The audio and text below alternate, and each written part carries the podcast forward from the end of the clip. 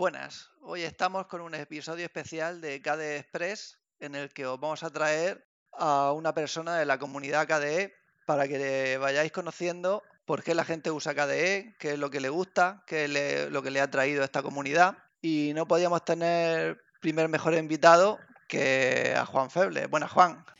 Pues bueno, muchas gracias por lo de no tener mejor. Yo la verdad es que uno más, encantado del podcasting como siempre.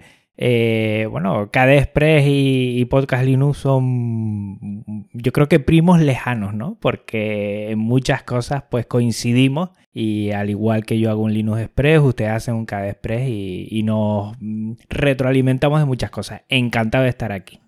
Sí, aparte no, no es ningún secreto que si no eres padre espiritual, por lo menos eres tío, porque KDE Express se inspira mucho en tu podcast Express y aparte la web se inspira completamente en tu web, o sea que estamos completamente relacionados. Encantado de estar aquí, de, hablar de, bueno, de una comunidad KDE que nos tiene, a mí me tiene ilusionado y, dentro de poco también voy a seguir aportando más a ella y a lo que es el software libre, evidentemente.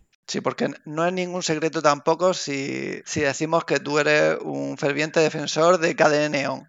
Pues sí, fíjate que antes de que le diéramos al play, cuando me comentaste de pasarme por aquí, estuve mirando desde cuándo estoy en KDE Neon. Y estoy desde julio de 2018, David. Desde julio de 2018 ahí me picó bastante Yoyo, que Yoyo siempre está probando distros. Y también mm, lo que fue o con quien conseguí, eh, no sé si te acuerdas que el AF, el AF hacía unos, unos vídeos diciendo lo nuevo de KDE, que eran una pasada. Y me llamó la atención una cosa, fíjate, estaba repensando cómo, cómo fue esto.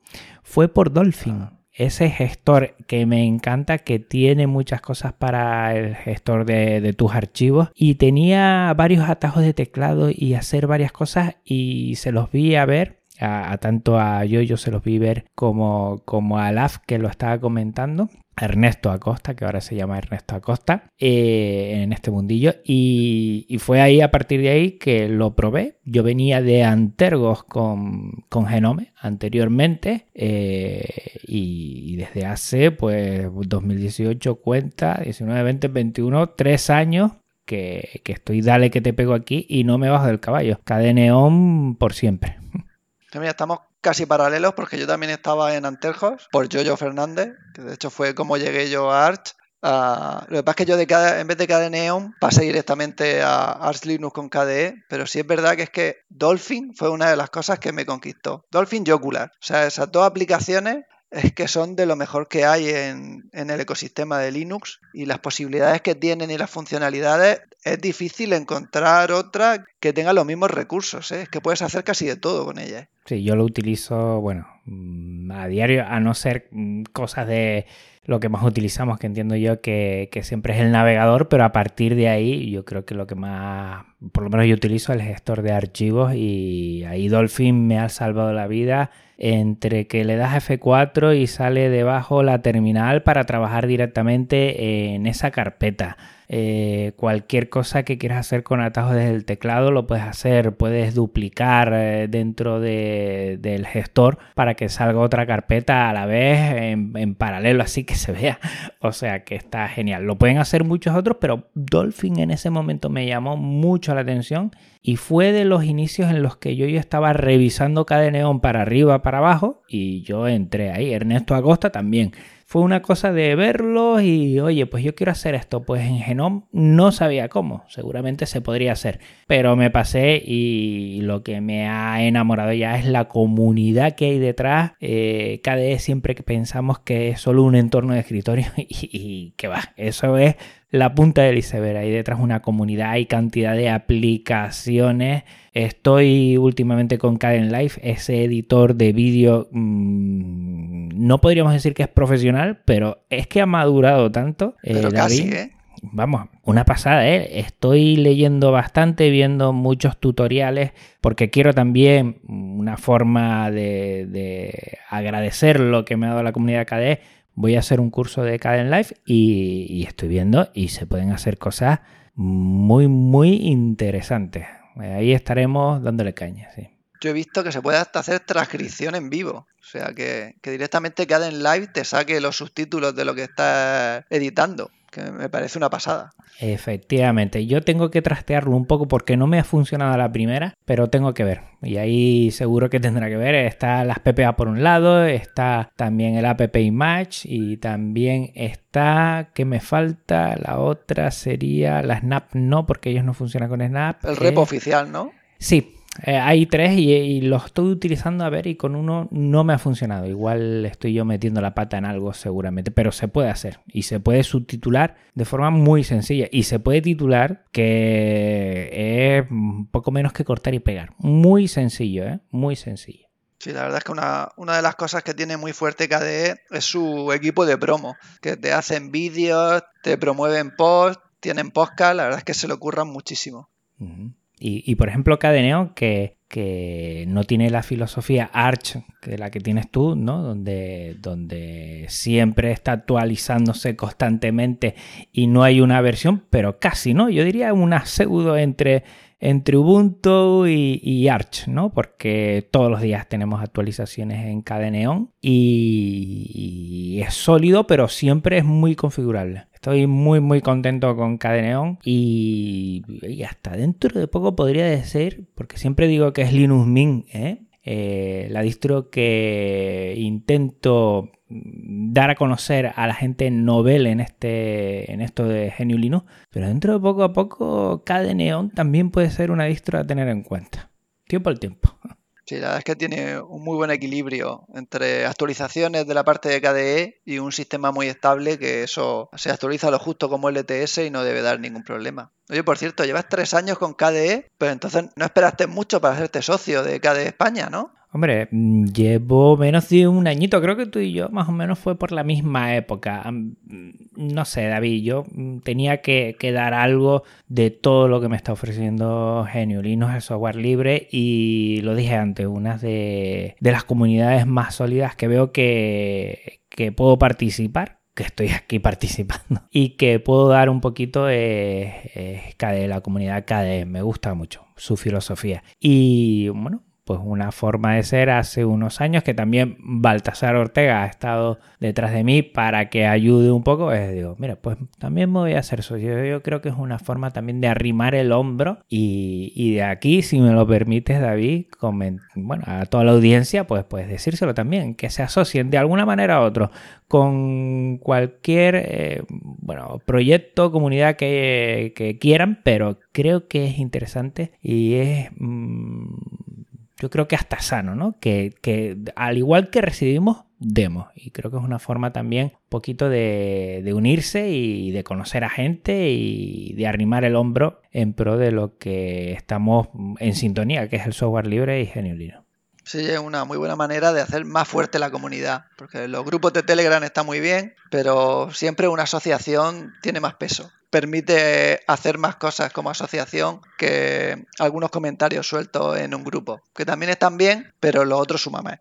Sí, yo creo que al final, bueno, hay datos, eh, yo creo que también eh, aportamos, bueno, económicamente no, no, es mucho, la verdad, pero, pero es algo que dice, oye, estoy también, en el buen sentido de la palabra, apostando por esto. Quiero que esto siga. ¿Y cómo lo hago? Pues uniéndome y, bueno, ayudando con un pequeño esfuerzo que hace uno, pues, pues ayudando a una gran comunidad y a la Linufera en general. Yo creo que eso es importante y que de cada vez, eh, de alguna manera a otro, eh, pues lo hagamos. Mira, un ejemplo, hace poco estoy con Caden Life bastante y veo que en la página web, en la traducción en español, cadenlife.org barra e, faltan algunas noticias por traducir y ya he estado pensando, a ver quién se lo digo yo, mi inglés es de garrafón, no podría yo ayudar en ese tema, pero voy a buscar a alguien a ver si lo puede traducir y podemos tener también las noticias, noticias perdón, actualizadas a fecha de hoy. Faltan 12 noticias por traducir. Pues a ver si buscamos, David, a personas que quieran hacer eh, ese esfuerzo y que cada vez que una persona entre en cada live, pues, pues vea que está actualizado en español a lo último y pueda seguir y vea que, que evidentemente es un proyecto sólido y que también eh, nos sirve para todos los de la lengua española. O sea que cositas como esas son las que creo que, que dan un impulso homogéneo a este tipo de proyectos. Que además es, cuestión de, echarle un ratillo, o sea, no, no cuesta mucho tiempo, no es muy difícil, es cuestión de que de las cientos o miles de personas que hay en la comunidad, pues alguna le quiera dedicar unos 20, 30 minutos, una hora a hacer la traducción y mandarla y ayudar a que toda la gente que no sabe inglés pues tenga acceso, que somos muchos millones de hispanohablantes y, no todos tienen que estar ahí hablando como Shakespeare.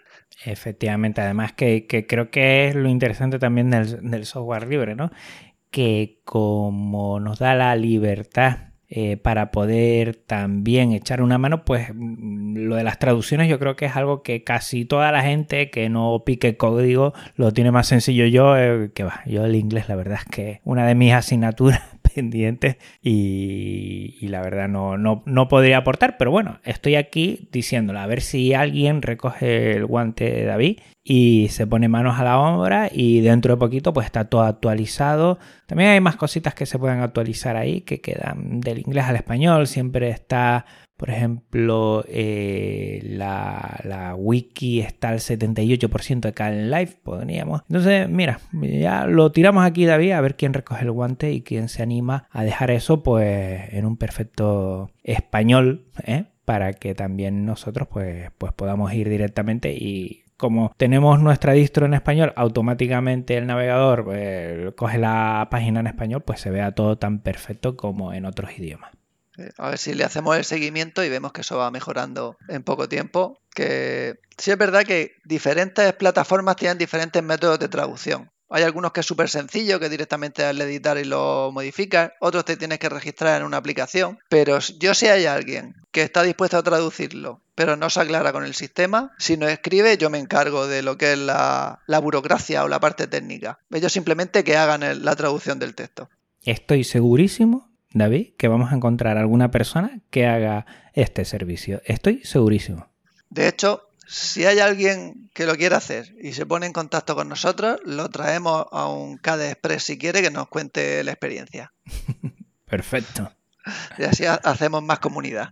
Y para hacer la última pregunta, quería saber si tú de, de KDE, eh, tanto a nivel software como a nivel comunidad, los dos estamos bastante contentos con KDE, pero ¿hay algo que envidias de alguna otra comunidad que te gustaría poder sumárselo, coger y sumárselo también a KDE?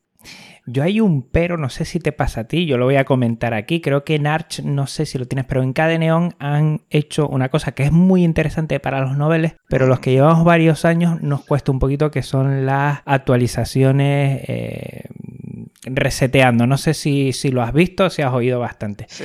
aparte te lo he escuchado a ti, lo del reinicio. El reinicio. Eh, entiendo que para la gente que sea nueva eh, no necesitas dar eh, los privilegios para que se instale eso y se hace de forma muy, muy sencilla y yo lo entiendo, pero me gustaría de alguna forma seguro que lo habrá, ¿eh? de poder, eh, bueno, eh, hacerlo de otra forma, de la forma de toda la vida. Por eso yo lo estoy haciendo desde la terminal, por ejemplo, que me funciona muy bien. Eso es lo grande que tiene GNU Linux, que no te obliga a pasar solo eh, por un sentido. Hay, hay, muchas maneras de hacerlo y lo hago desde la terminal y, no hay problema. Por ponerle un pero, pero es que la verdad es que, que, no lo es y la verdad es que cada día estoy más contento. Me sorprende el nivel de actualizaciones que tiene eh, KDE. Es que no paran ni en verano, están todo el día, dale que te pego y cada mes tenemos una actualización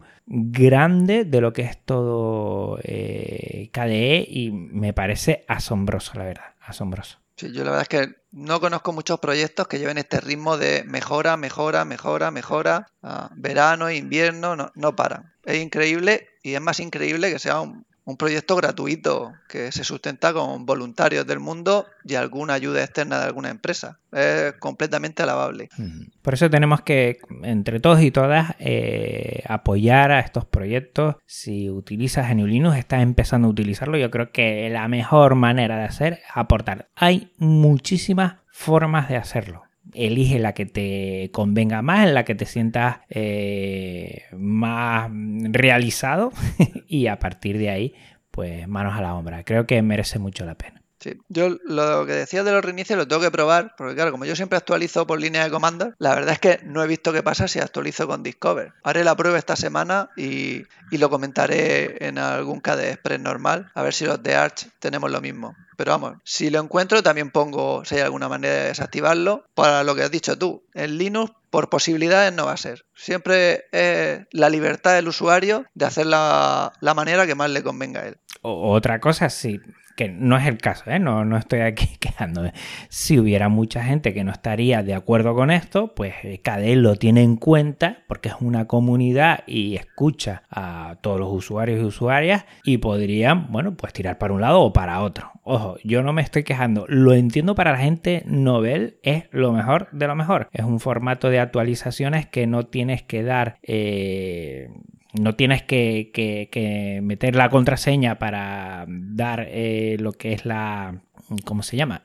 que me olvido ahora. Eh, los permisos y por lo tanto es mucho más eficiente a la hora que cuando actualice, actualice. Lo que pasa es que después tienes que reiniciar, tienes cosas y yo no estoy acostumbrado a eso. Me llama la atención. Hay otros sistemas operativos que sí. Sí, aparte es seguro porque de esa manera, aunque yo soy de los tuyos, a mí me gusta actualizarlo y ver en consola que se está actualizando, veo hasta las versiones que me salen en colorines. Pero de esta manera, para la gente Nobel, Linux normalmente es muy estable ya es difícil que se rompa. Pero una de, las de lo más probable de que se te rompe es si se te apaga el ordenador o, no terminas de actualizar bien algo. Y de esta manera yo creo que se están asegurando de que la gente que no sabe cómo van los paquetes, que se le actualicen sí o sí y no se les quede a media. Sí, sí, sí. Yo creo que es, un avance. Estoy abriendo ahora Discover porque estoy viendo cómo lo hago, porque no, lo suelo hacer desde aquí tampoco, eh, desde que busqué la otra posibilidad. Lo bueno es que Discover, bueno, te da toda la información, eso eh, está muy bien y unifica toda la paquetería, no solo la .deb, sino también y, aquí veo que dicen renovación del sistema. Y ahí en renovación del sistema meten mm, todo. Está muy, muy interesante, la verdad. Y ahí mm, le das a actualizar, no tienes eh, eh, que meter ninguna contraseña para dar privilegios, para, poderlo hacer. Y eh, cuando se apague, cuando lo reinicies, lo puedes reiniciar directamente o cuando lo apagues, cuando se vuelva a encender tu ordenador, pues se carga y a partir de ahí después ya entra en el login y te metes en Cadeneon. Me parece muy buena idea pero yo igual soy un poquito ya perro viejo en estas cosas y me gusta hacerlo a la antigua usanza. No sé, igual son canas ya que tiene uno y esto es lo que hay. Pues yo creo que con esto hemos hecho un, mini episodio de KDE Express que espero que marquen una nueva sección o una nueva tipología, porque la idea es traer a gente, dado que siempre decimos que KDE no son solo las aplicaciones, a pesar de que es mucho sobre las aplicaciones, sino que es la gente, y entonces nos gustaría ir trayendo a diferente gente que dé sus impresiones, que le gusta, cómo llegó, y Después de ti ya creo que tengo fichado la siguiente, que creo que os gustará. Así que quería darte las gracias a ti, Juan, por ser el primero, que siempre está ahí cuando se te necesita un placer estar aquí. Además, no, te, no ha costado mucho, ¿eh? la verdad. Y aquí estoy siempre que tengo un ratito, aporto lo que sea. Y nada, cuando quieran que me vuelva a pasar por aquí, yo encantadísimo. Un abrazote, la verdad, eh, para todo, para Bryce, para José, para ti. Y mucho ánimo con este KD Express, que cada vez que hay episodio nuevo es lo primero que escucho. Pues muchas gracias a ti, Juan, y muchas gracias a todos los oyentes y nos vemos en el próximo. Hasta luego.